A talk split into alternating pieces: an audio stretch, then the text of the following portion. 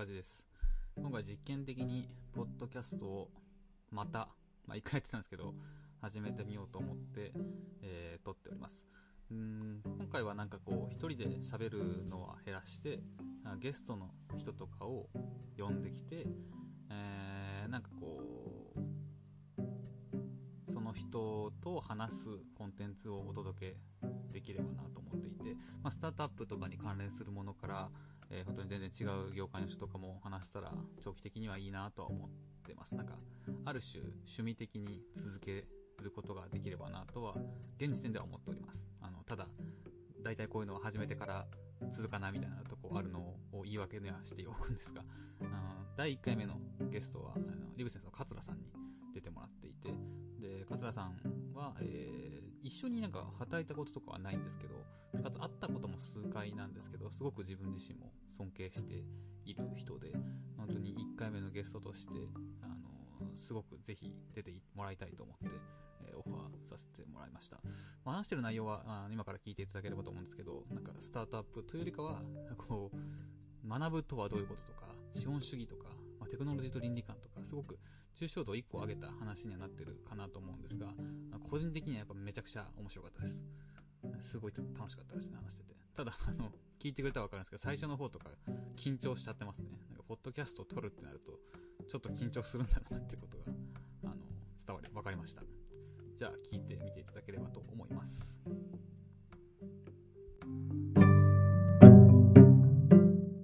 じゃあすいません。今日ですね、初めてポッドキャストを撮るんですけど、まあ、第1回目のゲスト、まあ、第何回目になるかわかんないですけど、桂さんにお越しいただきました。すいません。今日お時間いただきありがとうございます。はい、よろしくお願いします。ちょっと、なんか皆さんが今回いろいろポッドキャストをやり出してるじゃないですか。な業界の人含めて。で、その中でまあ音声とかで伝わることもあるんだろうなって昔から思ってて、まあ自分も投資とかはしてたりするんですけど、自分で本格的にやったことはなかったので、まあこれを機会にやってみたいなと思って、あの、ポッドキャストを始めた次第ですけど、いつまで続くかわかんないですけど、ぜひ桂さんには出てもらいたいなと思って、最初にオファーさせてもらいました。よろしくお願いいたします。はい、よろしくお願いします。で、なんかあんまりテーマとかも決まってはないんですけど、うーん自分が聞きたいこととしては、なんかあんまスタートアップの話というよりかは、なんかこう、自分自身勉強したりとかな、知識欲が強い人間だなと思っていて、なんかこう、VC という仕事もしてるんですけど、投資を通じて新しいことを知りたいみたいなことの方が強いなって思う中で、なんかそれをインタビューという形式で、その自分が興味ある人から聞けたらなと思って、で、真っ先に上がったのははいはい。桂さんだったので、ちょっとお話伺えればなと思っていて、ちょっと皆さんも知ってる人もいるかもしれないですけど、桂さんの自己紹介改めてお願いできればなと思うんですけど。えっ、と、まあ、大学の時えーにですね、株式会社リブセンスという会社を、まあ、代表たちと共同で創業して、えーまあ、それが、6、7年ぐらいかな？で上場をして、で、その時がだから27、27歳ですかね、えあーの時に。上場した時27だったんですか？えっと、そう、た、だと思います。村上が確か26で、僕が一つ上で27だったと思います。で、そこからはですね、えーまあ僕今35なので、そこからもう8年ぐらい経ってますけれども、まあリブセンスには相変わらず席を置きながらも、経営からは降りて、えーまあちょっと他の会社を立ち上げたりとか、えーまあ最近は寄付とかうん贈与ということにちょっとフォーカスして、えー寄付のプラットフォームであるソリオというサービスだったりとか、まあ、贈与について考える新しい贈与論という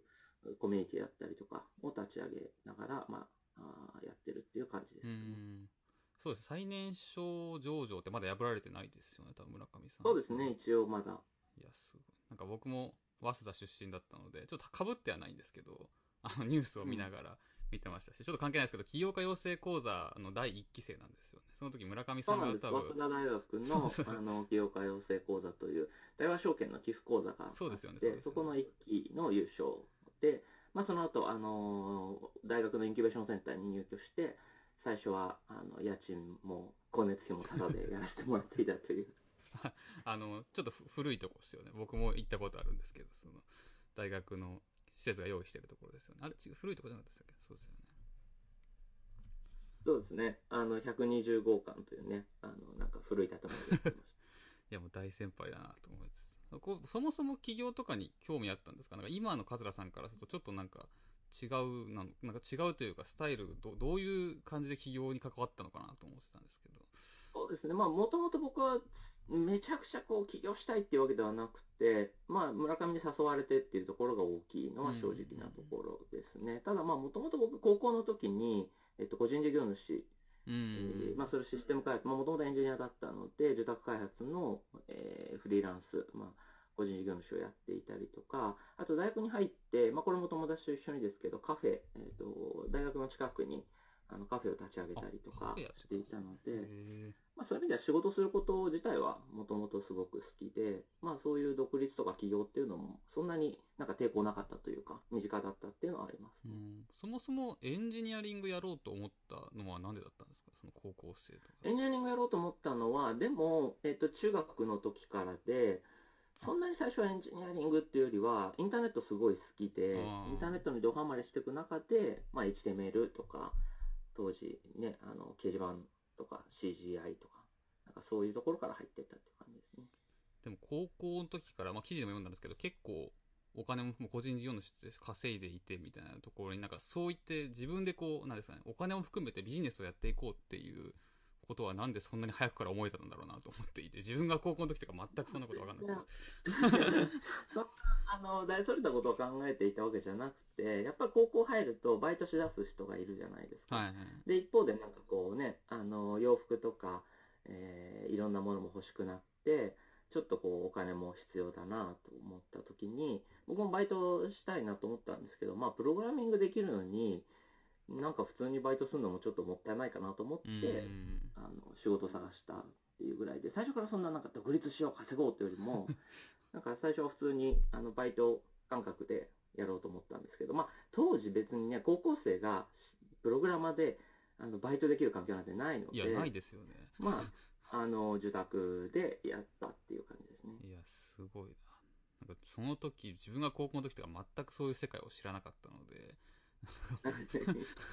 初めあでも全然僕も本当に調べてですよ。あの、今で言う、なので、ランサーズとかクラウドワークスみたいな、あまあ、当時はもうそれの前ですね、アット双方とかうん。う、んなんかこう、双方っていう言葉が、あの、取り沙汰されて、スモールオフィスとホームオフィスみたいなことが言われてた時代ですけれども、なので本当に自分でなんか多分探して、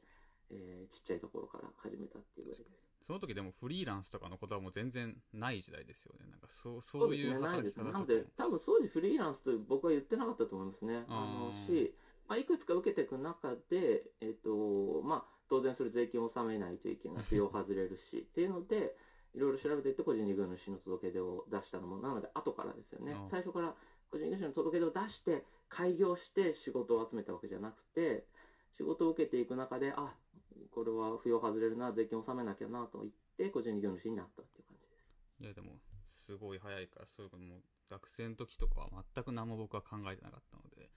す すげえなので本ばっか読んでましたね。まあ本本っていうところも含めて、まあちょっと次の質問なんですけど、なんか、桂さんの印象って、まあ今、ズームでインタビューささせてもらってるんですけど、後ろめちゃくちゃ本あるなっていうところも含めて、なんかこう、はい学生時代はまあ勉強を含めて好きな人多かったなって印象あるんですけど、自分も卒業してからはがっつりこう、なんですかね、業務領域じゃない本とかを読む機会とかって減ってきたなっていうのは正直思っていて、なんかこう、いわゆる学生してもそういった本含めて、なんか勉強していこうというか知りたいみたいなところの、根源的なところは何なんですか？なんかすごいちょっと抽象的な質問なんですけど、なんでそんなにこう、新しいこと含めて勉強していきたいというか、よ知りたいって思えるのかなみたいなところを聞ければなと思うんですけど。でも、まあ、まさに、えっ、と、中地さんがもう冒頭でこう、知る欲が強いみたいなことをおっしゃってましたけど、僕もともとやっぱりこれは、えっ、と、知るっていうことの楽しさ、うん、発見、えー何かがあと、まあ、単純に知るというよりもつながるとき、えーうん。既存の知識と新しく知ってることがつながるときとか、なんかこう、まあ、よくね、点と点がつながったとかね、うんあと、あのー分かった、もやもやしていたことが理解できたときとかって、やっぱりそれ自体は普遍的に楽しい営みだと思うんですよね。でむしろ、えー、と人がし何か本を読まない、えーもしくはそういうこう、ね、目先に役に立つものは調べたり読んだりするけれども、そうでない、まあ、読まないっていうのは、別にそれ自体にが楽しくないからじゃなく、何かブロックがかかっている。うんまあ、目先のことで精一杯になっているとか、単純に本を買うお金がないとか、うん、えー、なんか敷居の高いものだと思いすぎているとか、うんうんうん、やっぱ本って特にね、そういうふうに言われやすいですよね。まあそうですね。ちょっとこう、高尚なものだと思われすぎてるなと思いますね。うんうんなんかこう、無用の用とか有用の用とか言うじゃないですか。なんかそういう意味でこう、有用なものに関しては、有用そうに見えるものの方がなんか売れそうだなとは思いつつも、でもなんかこう、社会に出てからこそ知りたいものって増えてきたなっていう感覚はあって、なんかこう、ちょっと議論がずれますけど、大学に入るの、なんかよく、社会人してから大学に入った方がいいみたいな教育制度の提案してるところもあるじゃないですか。なんか、あれも確かに正しいなと思う時が最近あるというか、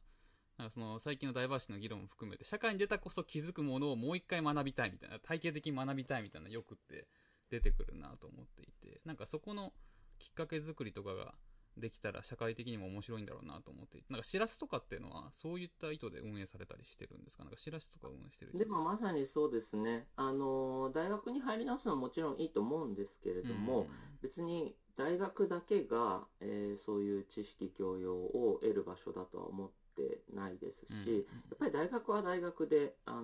の、すごく今分かれちゃってますよね。あ。の分化されまあ僕もね、大学行きましたけれども、4年間。うんうん、えー、それでこう、広い教養が身についたかというと、全然そんなことないですし、うんうん。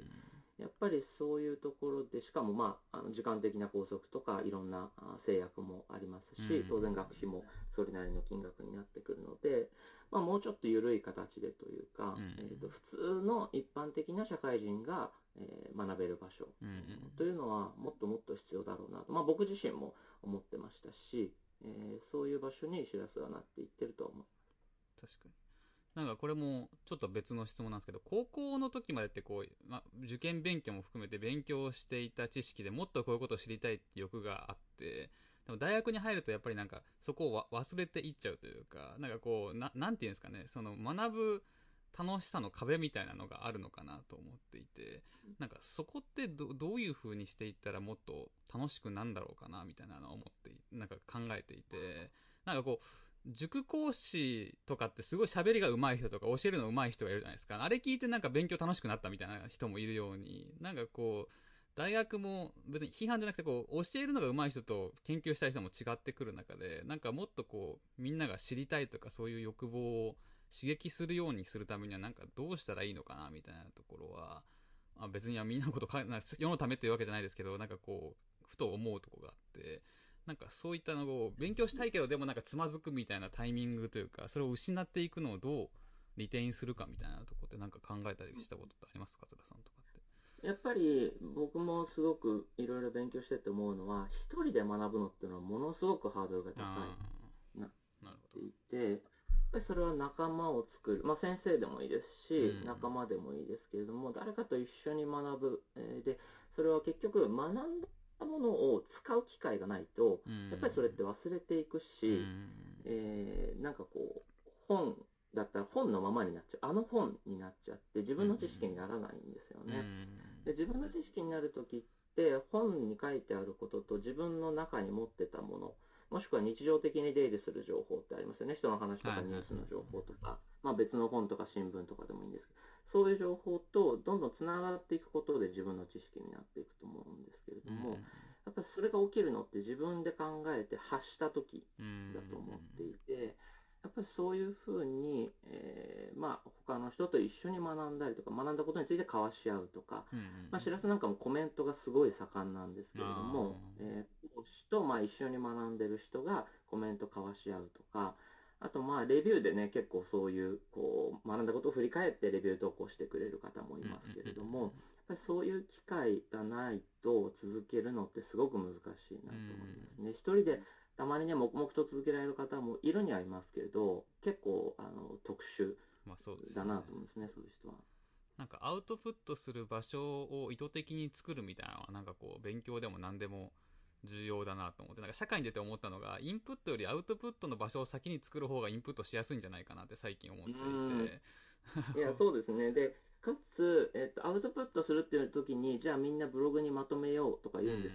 けど、別にブログにまとめることが意味あるんじゃなくて、やっぱりそこに読み手がいないと、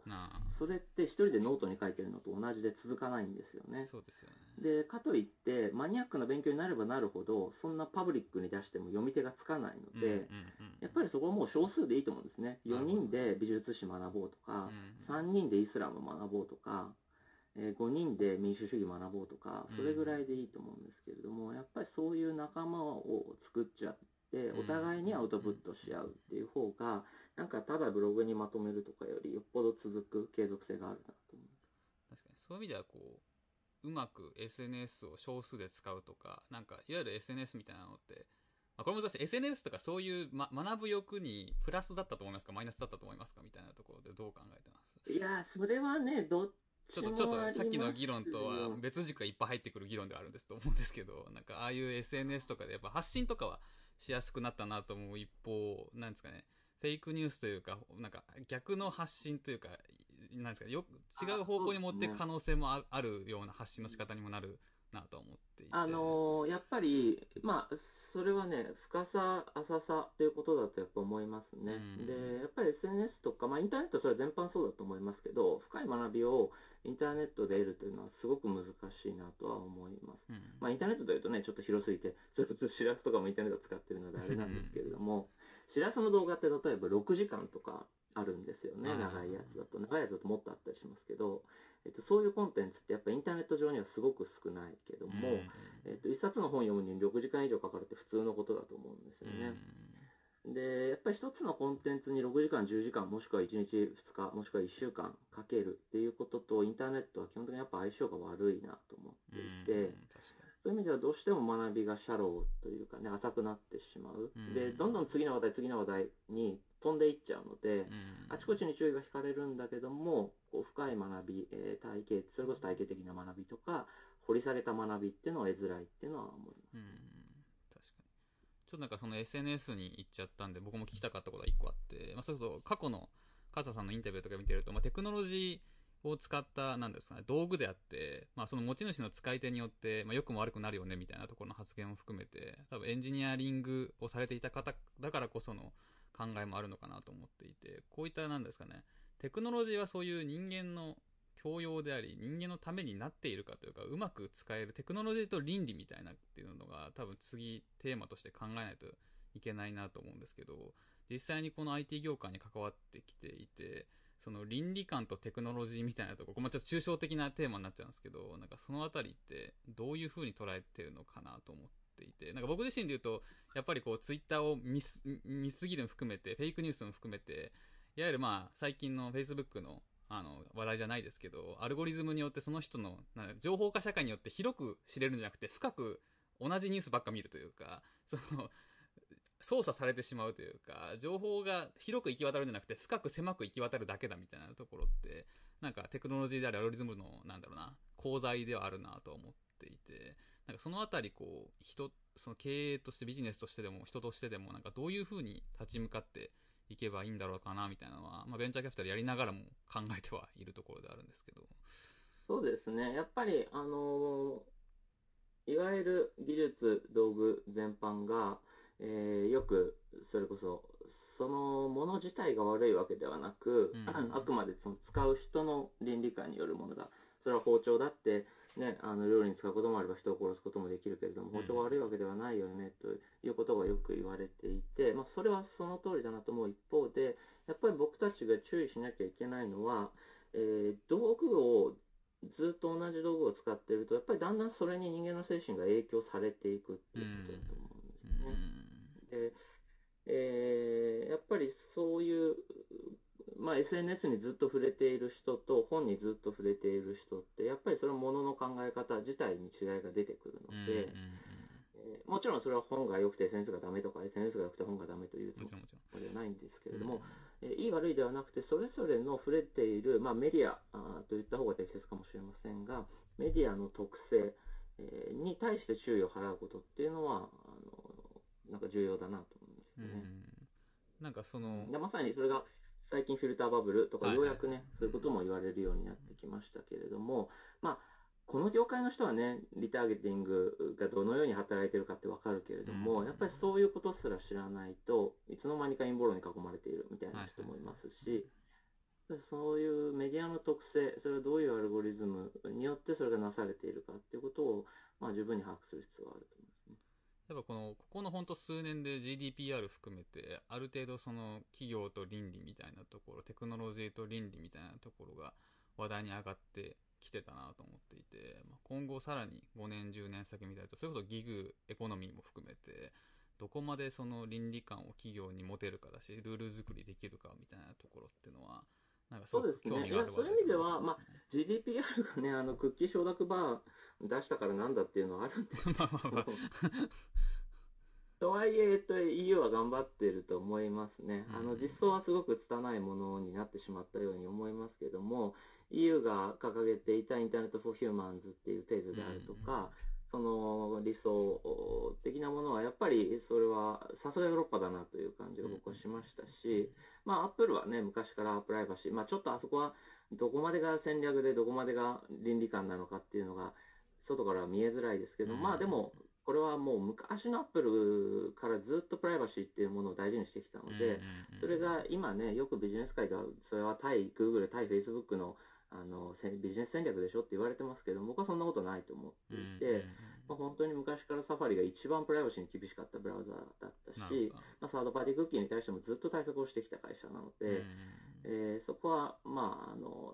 そういう意味では信頼はしていますし、まあ、Apple ID のメールアドレス、Apple ID がね、こう、なんか代理メールアドレスを出して、えっ、と、お登録しているメールアドレスを出さないようにする措置とかもすごく、あの、面白い仕掛けですだなと思いますので、まあ、やっぱり一方で、えっ、と、日本はそういった観点がすごく弱いですよね。うんうんそうあですよね。の EU とか Apple が考えているレベルのプライバシーとか倫理っていうことを、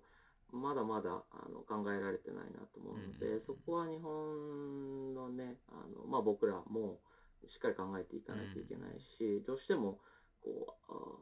うあ、なんていうのかな、今、後から追ってる、後手後手になってるような状況だと思うので、確かに。なんかそこら辺って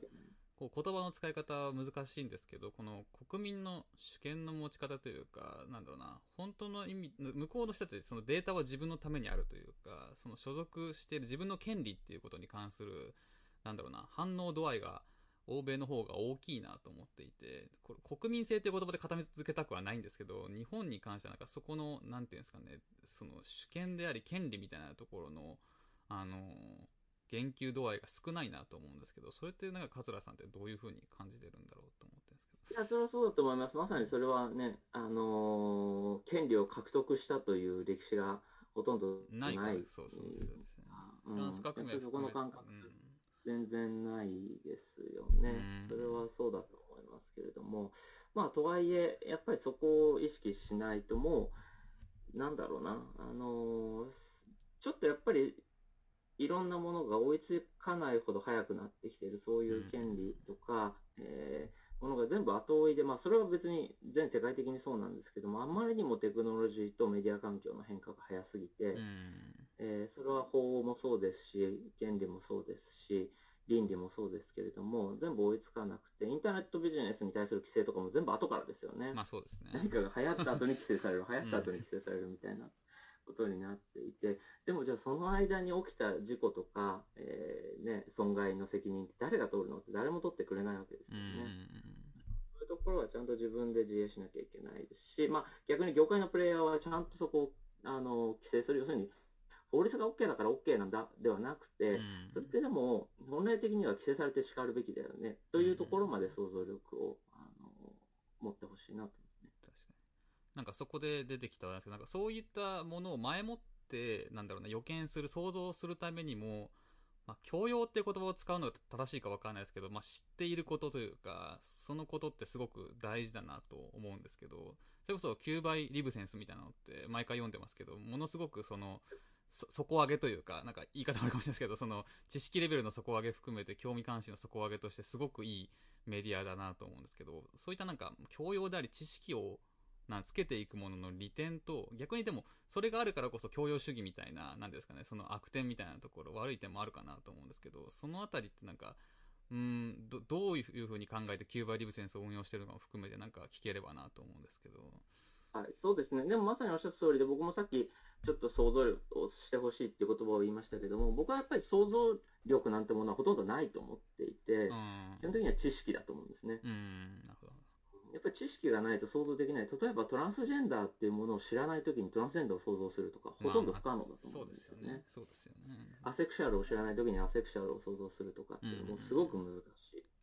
で、なので、基本的にやっぱり知識があって、ただ知識が増えていくと、類推することによってう、ん。まあ、未知の現象を予測するうんことはできるようになっていくうん確かに確かということはあると思うんですよね。なので、えーまあ、未知の現象にもうある程度は対応しやすくなる、えー想像できるようになるというのは、えーまあ、いろんな知識が増えていくことによって、それのパターン適用、予測、まあ、まさに今の機械学習がやってるようなことですけれども、に。うん。えー類推予測ができるようになるっていうことはあると思います。まあでも、そうですね。なので、例えばさっきのギグエコノミーなんかも、うんまあ、そりゃ規制されますよね まあっていう。そう ですよね。ですよね。日本では、まあ、過去の例で言えば、派遣、えー業界がそうだったでしょうし、まあでもそれはね、知識による予測というよりも、ちょっとこう、一歩引いた視点を持てるようになるみたいなことかもしれないですね。あんまり今、現代ということの絶対性を置かなくなるというのかな。やっぱり歴史を勉強するあと相対的に見れるようになる本当に。たまたまこうなんだなって思うんあですよね。あ、なるほど、なるほど。うん確かに。で、やっぱり僕ももともと理系で文系の学問なんか全然勉強しなかった私立理系の人間で進歩主義者なのだったので、ん。えっといや今ってもうベストな形で、はいはい。えー社会はもう最善に向かって進歩していて、うん。進化していて、うん。いろんなテクノロジーが不可能を可能にして、うん。えーこうなっている今最高の場所みたいに考えがちなんですけど、はいはいはいまあ全然そんなことなくて、当然バンバン規制も入るし、これ間違ってたよねみたいなこととかっていくらでもあるわけですよね。で、やっぱりその、あね、ギグエコノミーももちろん素晴らしい点もいっぱいあったと思います。住所も持たないような人が、あの、僕も、えーそういう人がなんかこう生活保護状態を奪いつによって稼ぐことで出したみたいな記事を見たりして、あそれは素晴らしいこともあるなと思いましたけれども、やっぱり長期的に見ればあれって、きちんと雇用と同じような保障がされてしかるべきだと思いますし、まあ日本でもね、あの、ウーバーイーツユニオンとか頑張ってますけれども、そういったような動きが出てくると思います。まあちょっと話がそれましたが、えっ、と、まあそういうことですね。あの、最先端のものに関する、えっ、と、価値づけがちょっとね、あの、あの落ち着いて見れるようになるというか、うん。そういったことは、でも本当にあの、キューバイリブセンスとかは、まあ、業、業、ちょっと業界にいる身としてはめちゃくちゃいい試みって言っちょっと上から目線で失礼ですけど、すごくいいあのメディアだなと思っていて、ああいったもので触れて知識を得ることによって、まあ、自分の会社であり、その勤めてる会社とか地域、コミュニティに広がってくるっていうところの試みとしては、ものすごく意義があるものだなと思いながら見てるんですよね。まあ、先ほどなんか、でやっぱり、その、悪点というかね、デメリットもやっぱあると思っていて、まあ僕はでもあんまりこう勉強した方がいいよとか本読んだ方がいいよとか言いたくないし、いやわかりますあの言わないのは、うんそう別にそれでなんか仕事ができるようになるとは僕は正直思わないんですよね。うんし、えっ、と、なんだろうな、有名になれるとも思わないし、うんむしろ、えっ、と、こうディフェンシブな物言いがどうしても増えちゃう。うん。まあ、コロナの騒ぎ見ててもそうですけれども、やっぱり専門家より陰謀論の方がバシッと言うんですよね。はいはい。こうです。確かに確かに確かにね。で、言い切れるんですよ。で、基本的には多面的な見方をつければつけるほど物言いって、あの、言い切りができなくなっていく。なるほど。そう、おっしゃる通りです。で、話も長くなっていくし、何言いたいかよくわかんなくなっていくんですよね。はいはいはい。でもちろん、それをね、あの、なんとか組み立ててやってるプロの知識人の方々とか、うん。えーまあ、サッカーの方々って素晴らしいと思いますけども、それはまた特別な別の、あの、技術が必要になってきて、うん。うん。基本的にはこう何か、孫ついた物言いがものすごく増えてい、えーいくっていう、ディフェンシブになっていくっていうことはあると思いますし、うん、そういう意味ではね、あのやっぱり、ツイッターとかでね、活躍してるインフルエンサーの方々は、まあ、わざとやってる人もいれば、あの、天性のものでやってる狭い見方うんで乗り切ってる方も多いなと思うんですけど、ああいうことがやりづらくなるとあると思うんですね。うん、なんかそういう意味も、まあ、資本主義も含めてですけど、なんか、教養が、なんか高まれば高まるほど、なんか例えば、そのディフェンシブとかも、多面的な物事を見る人同士で認め合うみたいなところがなんか出てくるじゃないですか。で、一方で、そういったポピュリズム的というか、その分かりやすい言葉で、あの、賛同を得る人も出てきて、ももどんどん分断が進んでいくみたいなところって、より加速していっちゃう面もあるのかなとは思っていて、そういった教そうですね。まあ、あとそういう意味ではデメリット、まあ、これデメリットというよりも、そうなりがちなので注意しましょうという話なんですけども、やっぱり、なんかこう、知識持ってる方が偉いとうん、か、えっと、勉強してい。ないやつはバカだとかうんいうふうに考えちゃう人がすごく多いなとは思っていて、やっぱりそれも僕はあんまり勉強しましょうとか本を読みましょうと言わない理由でもあるんですけど、別にそれは大したことじゃなくそうですねなんか、まあ、やっぱり僕からすれば、最初に言った知る発見うんっていうことを楽しんでる、いわば娯楽の一つだと思っていて、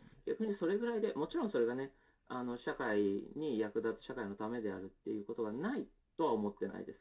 けれども、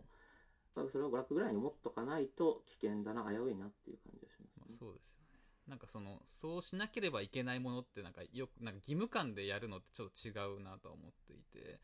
そういう意味でなんか知るっていうことが楽しいみたいなことって多分人間の一つの知らないものに出会うみたいなのって多分一つのなんだなんか脳の何かわかんないですけど多分出るものの一つだと思ってるので、なんかそういうのが多く人生の機会であるといいなと個人的には思ったりはしていて、なんかもし。自分がまあ起業することはまあ全然考えてないですけど、なんかそういう本屋やりたいって昔から言ってるんですけど、なんかそれは なんかなんかそこに繋がってるというか、なんかた本屋とか行くとセレンディピティじゃないですけど、たまたまこんな本あるんだとか、なんか面白そうみたいなのに出会いやすいなと思っていて、なんかそういうのはなんか世の中にもっと増えていったらいいなとは思ったりするんですよね。でもそうそう、もしね、これを聞いてて、とはいえどっから学べばいいかわかんないという方がいたら、ぜひですね、僕がお勧めするのは大きい本屋さんに行って、えー、例えばですね、まあこれ何でもいいんですけども、例えば、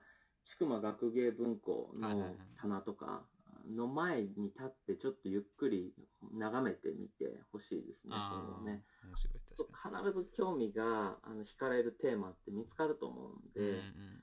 えーやっぱりそういうところから、あの手を出してみるとね、なんかこう、あ、自分こんなのに興味あったんだっていうか、やっぱこれ気になるな。別にそれはね、あの変な高尚なものじゃなくていいんですよ。うんうんうん。ちょっとこう、興味そそられるなっていう、気になるなっていうものでいいんですけれども、そういうとこから入っていくと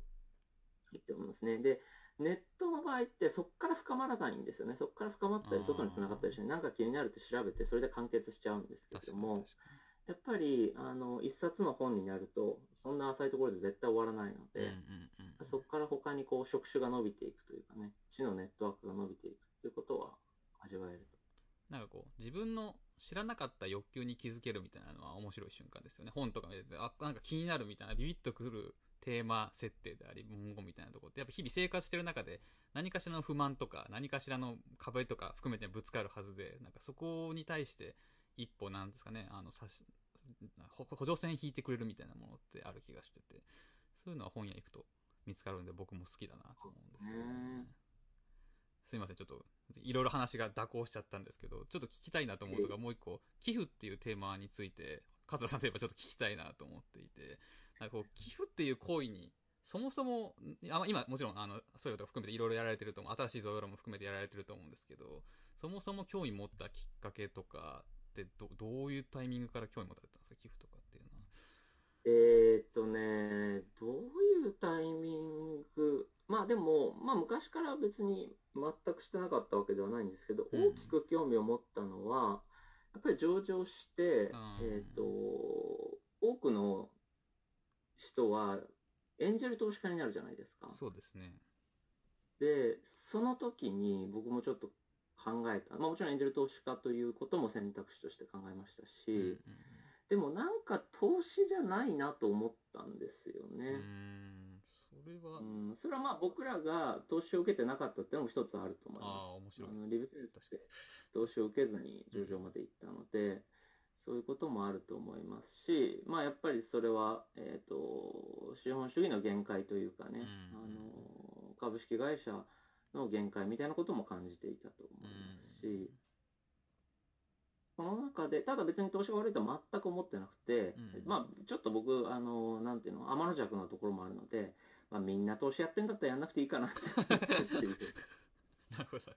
感じですよね。うん。なんか、投資と寄付の違いとかっていうのは、まあ僕が桂さんのインタビューとか読む限り、まあ、リターンを期待しないというか、何かそ、そこが大事なのかなと思ってるんですけど、なんか違いってどういうふうに捉えてるのかなっていうのはありますか？でもやっぱり、えっと、まあ、あんまりね、法人格にとらわれる必要はないと思います、大前提としてね、うん株式会社だから、なんか、みんなすげえ利益最大化に向かってるかって全然そんなことないし、えっと、NPO だから本当お金にならない事前事業ばっかりやってるかって全然そんなことないので、うん普通に NPO だって事業売上立てられますし、うん。株式会社だって寄付したりとか、ね、あのボランティアしたりとか、全然お金にならなそうな事業やったりとか、いくらでもあるので、大前提、あの箱にとらわれる必要ないと思いますが、まあ、とはいえ、やっぱり株式会社と NPO って、まあ、そこに携わる人も含め、えっと、解決している問題のスコープが違ううんとは思っていて、今やっぱりあまりに、えーね、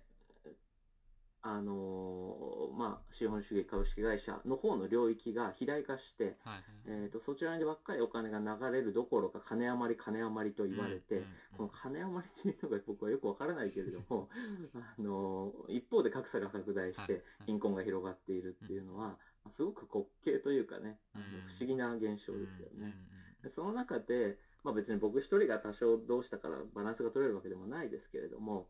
あのもっともうちょっとバランスは取らないといけないな、今はバランスが悪いんじゃないかなとは思ってうん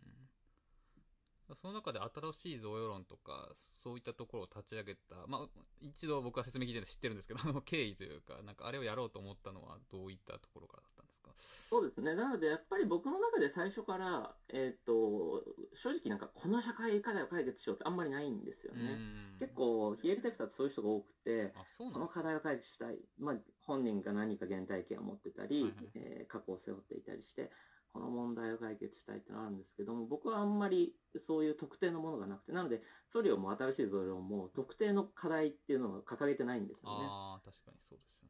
ちょっとアプローチは違いますけれども、どちらも、ど人が団体を決めてなくて、うん。えーと、いろんな団体にアプローチするような形になってますけども、どちらかというと、寄付ってなんだろうとか、まさに、えー贈与ってなんだろうとか、それって結局、裏側を考えることになるわけですよね。うん。あのえーそれは消費とか投資とか、はいはいはい。えー借りとか貸しとか、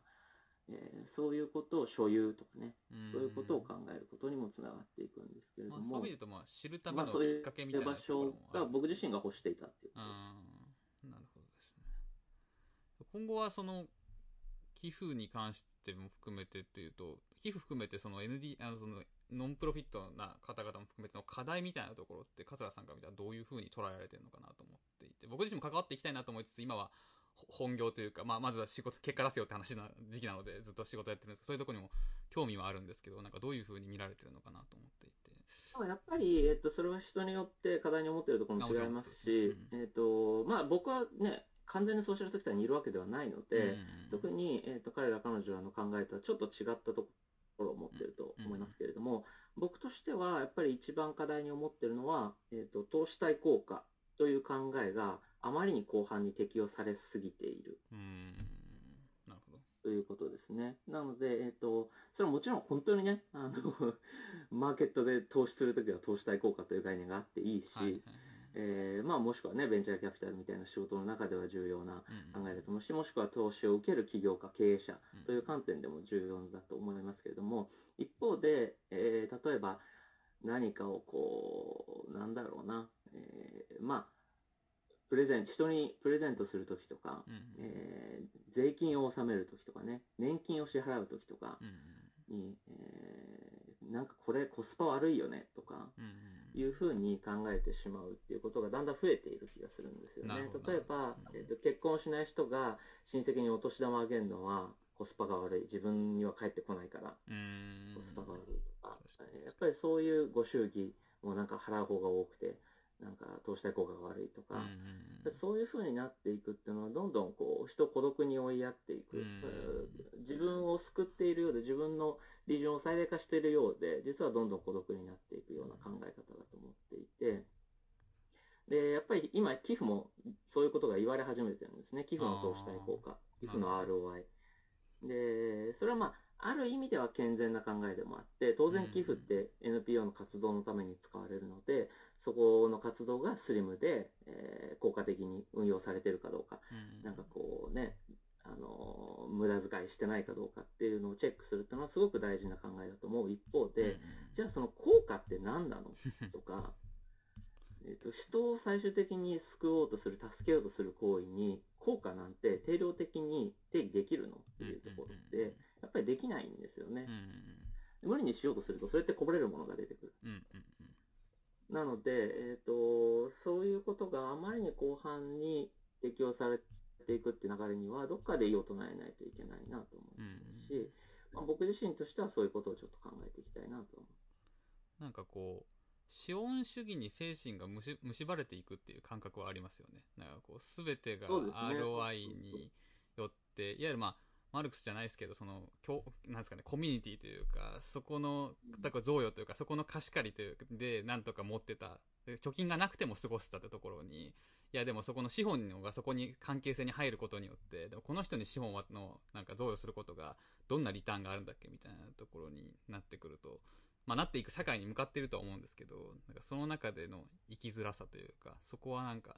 転換点に迎えてくるのかなまあ迎えてきても資本主義は続いていくんだろうなと個人的には思ってるんですけどなんかこうどうどういうう。ふなそううですね。うんまあでもやっぱりちょっと、特にこれは僕は若い人の話を聞いてて思うのは、うんやっぱりそれはそういうふうに思いすぎている。別に株式会社だって、えそんな決まりはないわけですよね。うんだって近代資本主義が始まる前から株式会社あったし、えー、とその時ってそんなになんか無限のあの財を蓄える機関としての株式会社なんてほとんどなかったわけで、うんまあ、もしくは街のね商店街見てみればわかるように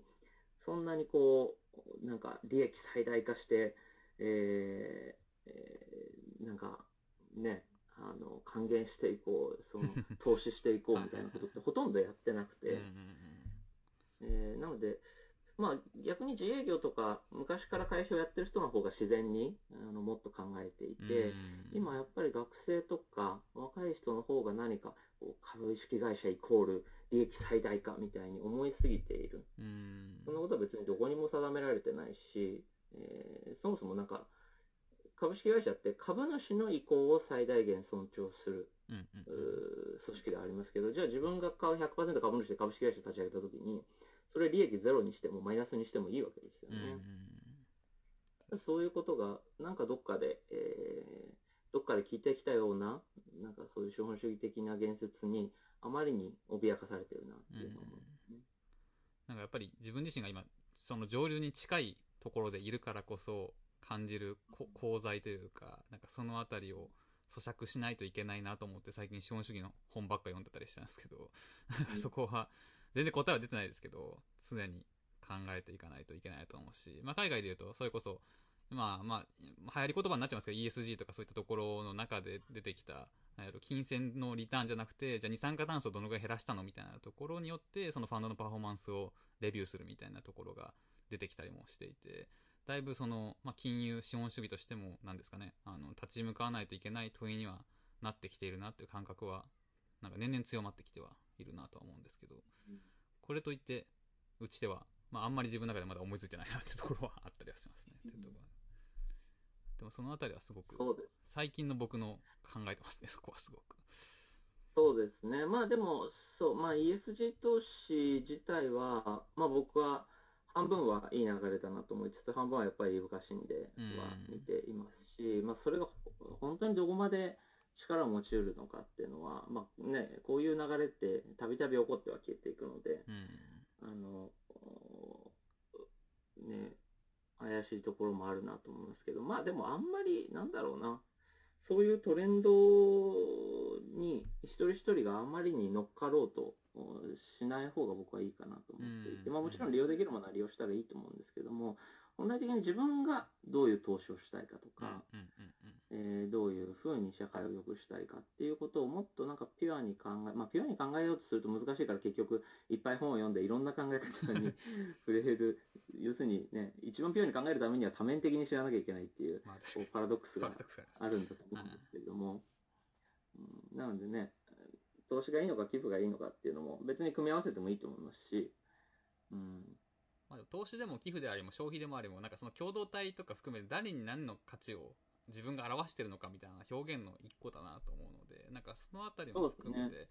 そういう感度が、まあ、応援してるっていう言葉にすると、まあ、クラウドファンディングとかなってくるかもしれないですけど、なんかこの、ここの商品を買うってことは別に自分の利益だけじゃなくて、その会社がもっと、なんかいいことをやってくれるだろうみたいなところにも繋がってくるんだろうなと思っていて、なんかそういう、そうですよね。それはよく贈与の交換、あ贈与の対義語で交換、うんうん、というふうに言われて、等価交換、うん、とこう贈与があると言われてるんですけども、実際にやっぱりその間がいっぱいあるんですよね。クラウドファンディングなんかまさにそうで、えっと、一応リターンをもらうんだけれども、じゃあ本当にその値段でそのものが売ってて買うかっていうと買わない。はいはいはい。その人がやってて応援したい気持ちがあるからうんうんうん買う。しかもまあリターンも一応もらううんうんうんとか、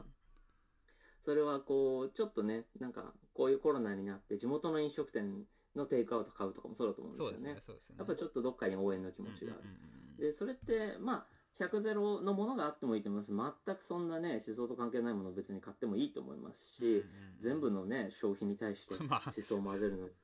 ちょっと疲れますからね。そこまで見ていますし一方で、えっと消費だからといってくだらないというわけではなくてそういう応援とか贈与の気持ちが込められたうん消費というのもあるでしょうし全く一方でこう全くの贈与リターンを一切考えないようなものがあってもいいと思いますし、まあ、そういったものがねなんかいろいろ入れ混じって、えー、しかるべきだと思うので。だからまあ、どっかでね、えーなのでいつもとは言わずとも、どっかで、えー、と自分のそのお金の使い方とかうん、それが表明している意味ということがうんうんうんうん、えーとど何に加担しているのかとか。どういう方向の社会をに向かっているのかっていうことをなんか振り返る機会があるといいのかもしれうんうない。んなんかそういうことを知る知るきっかけとしてもソリオとか、なんかそういうのって、まあ、ポートフォリオとか出したりするじゃないですか。なんか自分のこういうことに興味を持ってるみたいな。まあ、それのなんだろうな。うんその、なんだろう、自分、自己表現として使いすぎる設定するのもちょっと難しい違うのかなとは思いつつも、ただなんか気づくきっかけとしてはものすごく面白い取り組みだなとはそ思ったりはしうですね。まさに、新しいゾロもそうで、月に1回どっかに寄付しなきゃいけないとうんうんうん寄付しなきゃいけないってね、本当に寄付なのかという気がするけれども、えーの中で、え自分でどこに寄付したらいいんだっけな、しかも選択肢が新しいの場合決まっていて、うん。そこから選んで寄付をしなきゃいけないので、あーこの A、B、C の中だったら B かなとか、でもまあ消去法だなとか、うん。そういうことも生まれてくるっていうのは、まあ、あのいい機会になっているんじゃないかなと。うん。なんかこう、打足ですけど、自分が最近考えてるのは、なんか、言い悪いの判断軸じゃなくて、好き嫌いの判断軸を持ってる人の方が、なんか、人生生きやすいんだろうなと思っていて、なんかその好き嫌いって正しい正しくないないじゃないですか。なんかそこの価値観を露呈する問いを作ってくれるのって、なんか寄付とか、なんかそういったところになってくるのかなと思っていて、なんかそういうのにこう、直面するのって大事だなとは思ったりはしてるんですよね。それに付け加えて言うと、僕はやっぱり好きを増やしていく方向に持っていきたいんですよね自分の人生を。なるほど。うん、で、やっぱりそれが僕は結構幸せというか、うんあの楽しい人生なんじゃないかなと思っていて、やっぱり好きに閉じこもるとうん。辛いんですよね。なるほどな嫌いも増えてく確かに確かに。で、僕はやっぱり贈与の持ってる力ってそこだと思っていて、僕が例えば中地さんになんかプレゼントをうん僕、これ不思議なことで、中地さんはもちろん僕に感謝の意を示してくれると思いますけども、僕の中での中地さんへの行為も上がるんですよね。ああ、なるほど。物を送るって、やっぱりそういう、あの、まあ、贈与って全般的にそういう、こう、効能というか作用があると思っていて、やっぱり何か人に物をあげると、その人のことをもっと好きになる。与えた方もね。で、やっぱりそういうふうに、まあ、新しいドラマなんかまさにそうで、いろんな団体に寄付していくことで、いろんな団体に関心を持って、あ。この分野も興味あるなとか、この団体も面白いんだよなとか、えーこの団体もなんかちょっとこう自分と近しいように思えたりとか、ん親しみとか、えー、いうことが増えていく。うん、なので、そう、あのまさにいい悪いじゃなくて、好きを大事にするっていうところと、好きがどうやってこう増やしていく、まあ、それは僕がいろんな本を読んでるのもそうですけども、うん、どんどんいろんな分野とかいろんなジャンルを好きになっていくっていうことが僕の中ではすごくなんか大事な一つの方向性になっていいやこれめちゃくちゃ面白いな。確かにそうですね。も聞いちゃったんですけど、そういうこと、ちょっと最後らへんになって、もう時間もそうなんですけど、今後なんかどういうことを知っていきたいというか、なんかどういう風に桂さんってなっていきたいのかなみたいな、なんかすごい抽象的な質問なんですけど、なんかそれ、なんか今話してきてくれたことなのかなとは思いつつも、なんか聞いてみたりするんですけど、なんかどういうことにでも興味あそう、るんですか？なんでね、僕あんまり、こう、これってないんですよね。うんあ。僕はあんまないでです、僕、うん最近自分のことを、なんかこう、誘われ起業家だなと思っていて、僕、リブセンスも、まあ、その前のカフェもそうですけど、えっ、と、ソリオとか、今ね、東博さんとやってるシラスとかも全部誘われてやってるんですよ。あー、なるほど、なるほど。で、まあ、一応新しいドローンは自分で立ち上げましたけど、まあ、あれはね、そんなに大きいあの会社ってほどじゃないサークルみたいなものなので、で、結構その誘われてやってることってすごく多くて、逆に言うとそれって僕が自分の好きとか方向性をあんまり定めずに、うん。なんかこう好きを広げていきたい、んえーとか、何かこう、自分のこだわりを持ちすぎずにやっていること、だから実現したことだなと思うし、それは僕にとってすごく楽しいし、面白いし、エキサイティングだし、ん新しい世界に触れるし、っていうことなんですようね。ん、面白い。うんだから、あんまりね、みんなこう、明確なビジョンを持って人を巻き込んでとか言うけど、ま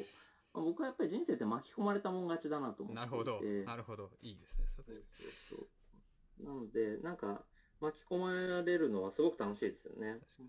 ちょっと僕はそこ近いかもしれないです。なんか僕はそういう、なんかやりたいとかそういうのを持ってる人に憧れて多分今 VC の仕事をしてるというか、なんかその人を支援したいというか、確かに巻き込まれるためにやってるみたいなところもあるので、なんかこう、僕も起業しようと思って辞めた時に、いや、俺、何か成し遂げたいことなんもないわと思って死にたくなった時があったので、なんかこう、アイデンティティの崩壊じゃないですけど、何かやんなきゃいけないみたいなプレッシャーがあるじゃないですかっていうのはあるけど、その時に気づいたら、なんかこう、人生は因縁で生きようみたいな、因縁というか、こう、因果で生きようみたいな、その中で関わってきた人たちを幸せにするというか、なんかこう、求められたところで咲きましょうに近いかもしれないですけど、なんかそういう考え方もいいんじゃないかと思って、今、まあもちろん VC は主体的にやってるところもあるんですけど、でもなんかそういうのは分かるというか、僕も大切にしてるかもしれないですね。そうそう。